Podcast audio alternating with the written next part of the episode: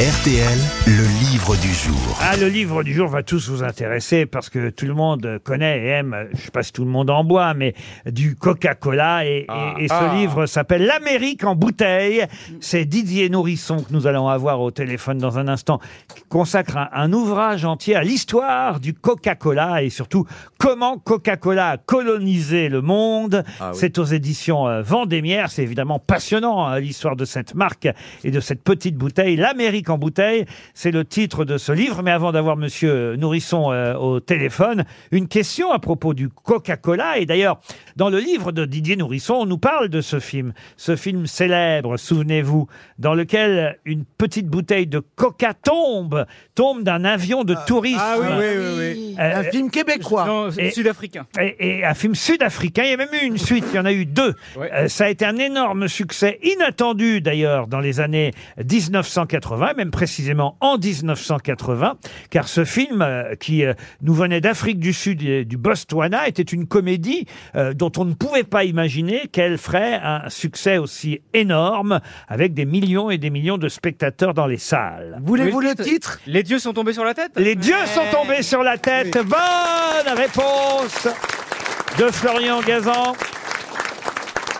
The gods must be crazy. Les dieux doivent être fous en, en version originale. Les dieux sont tombés sur la tête. Il y a même un 2 qui est sorti euh, quelques années plus tard, mais le premier date de Ça 1900. s'appelait comment Les dieux sont Qu'est-ce qu'on tombés a fait sur au... quoi Qu'est-ce qu'on a fait aux bons dieux sont tombés sur la tête Ah bah, euh, ça s'appelait pareil, mais c'était le 2. Voyez. It must be crazy too. Voilà.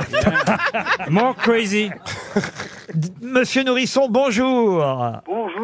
Euh, Vous-même, hein, vous parlez de ce film, vous l'évoquez euh, dans votre ouvrage, Les dieux sont tombés sur la tête, un un joli film réalisé en Afrique du Sud, où la petite bouteille totémique va tomber du ciel. Voilà, et je note d'ailleurs que Laurent Gazan est un homme de goût. Et, et la première chose que j'ai faite en ouvrant votre livre, c'est de vérifier si ce que j'avais raconté ici même il y a quelques mois était vrai, juste.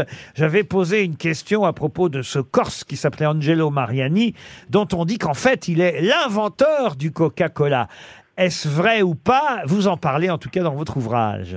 Et oui, alors, euh, soyons chauvins, effectivement, Angelo Mariani a inventé un vin français euh, à base d'infusion de noix de cola avec de- des feuilles de coca. Le mot n'existait pas encore, Coca-Cola, mais il a déjà euh, produit cette boisson et il l'a exportée dans toute l'Europe, puis en Nord-Amérique.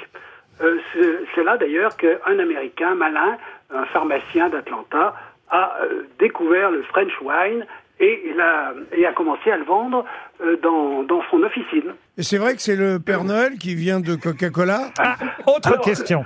Réponse exacte aussi. Dans les années 1930, euh, au moment de la grande crise économique, notamment américaine, euh, Coca-Cola était en difficulté financière et donc il lui fallait trouver une nouvelle cible publicitaire. Euh, Jusqu'alors, c'était les femmes qui étaient surtout euh, visées pour boire du Coca-Cola, mais la nouvelle cible, ça va être les enfants.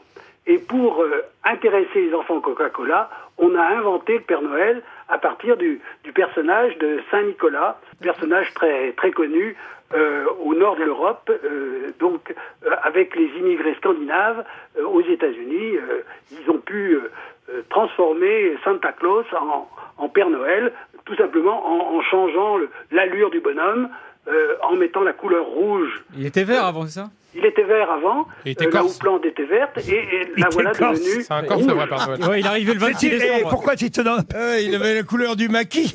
pourquoi Tito Rossi a chanté Petit Papa Noël C'est bien parce qu'il savait que le Père Noël avait inventé le Coca-Cola, en Voilà, fait. tout se tient. C'était donc un vin au départ C'était alcoolisé Le vin Ex- expliquez à Caroline. Bonne remarque, effectivement. Donc c'était un vin de Bordeaux même au au départ.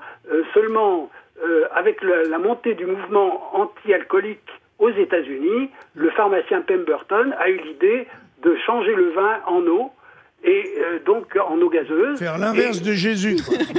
L'inverse de Jésus. Pour se faire remarquer.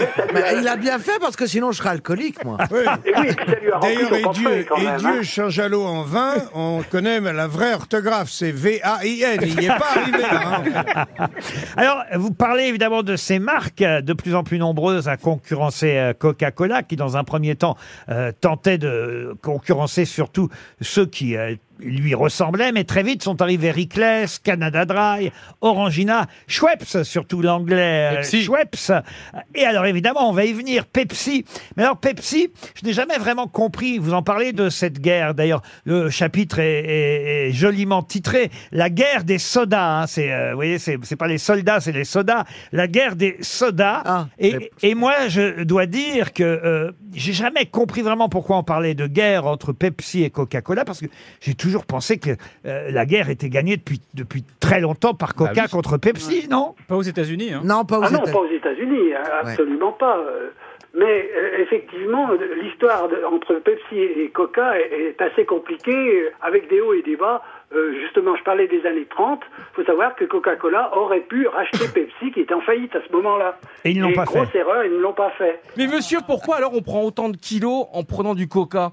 Parce qu'il y a quoi Pourquoi c'est qu'il y a que du sucre dedans c'est... C'est le sucre. Mais pour- C'est extrêmement sucré. Et pourquoi alors En fait, c'est que du sucre. Il a écrit un livre, lui, c'est pas l'inventeur du coca. hein.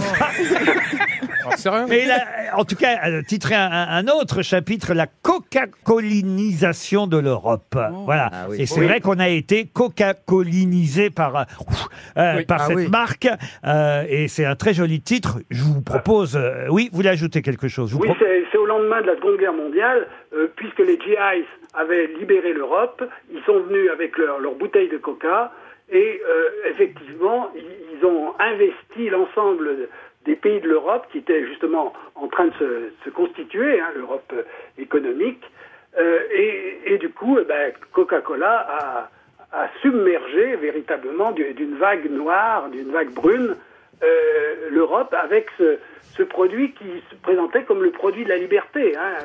Au fond, euh, boire du Coca-Cola, c'était participer au monde libre. Comment Coca-Cola a colonisé le monde, l'Amérique en bouteille. C'est signé Didier Nourisson, c'est passionnant, ça intéresse tout le monde, le Oui. Coca évidemment. Et c'était le livre du jour aux éditions Vendémiaire.